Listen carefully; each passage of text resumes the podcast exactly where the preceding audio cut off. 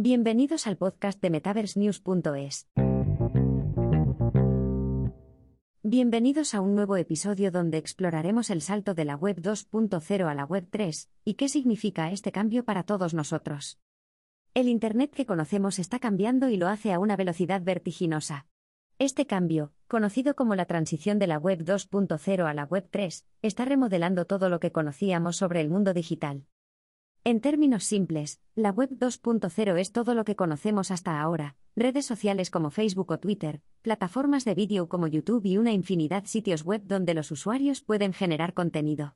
Sin embargo, uno de los principales problemas de este modelo es su tendencia a la centralización, lo que a menudo lleva a una gestión desigual de la información, y la omnipresencia de unos pocos gigantes tecnológicos.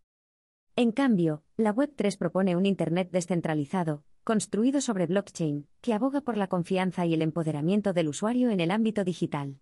Esta nueva forma de concebir el espacio en línea proporciona un mayor nivel de seguridad y hace uso de la inteligencia artificial, IA, y el machine learning para generar experiencias de usuario más personalizadas y eficientes.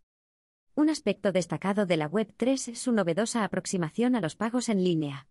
A diferencia de la Web 2.0, que requiere que los usuarios proporcionen sus datos bancarios o detalles de tarjetas de crédito a empresas para gestionar los pagos, la Web 3 utiliza la tecnología blockchain para permitir transacciones directas, generando un sistema de pagos más eficiente y autónomo. Estas novedades están transformando industrias.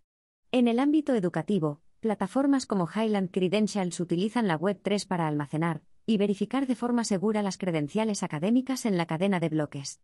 En el sector sanitario, se están construyendo sistemas de datos más seguros y privados que, además, le otorgan al paciente un mayor control sobre quién tiene acceso a su información. Incluso en el mundo financiero, la Web 3 ha supuesto la creación de las denominadas finanzas descentralizadas, DeFi, que permiten a la gente acceder a variados servicios financieros sin depender de los bancos convencionales.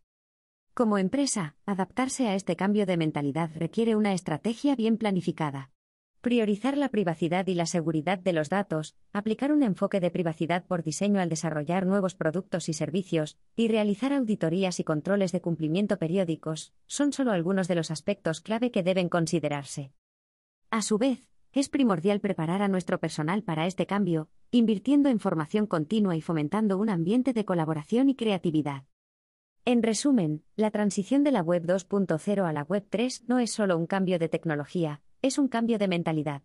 Requiere un nuevo enfoque en cómo nos relacionamos con Internet, cómo valoramos la privacidad y la seguridad de los datos, y cómo priorizamos la descentralización sobre la centralización.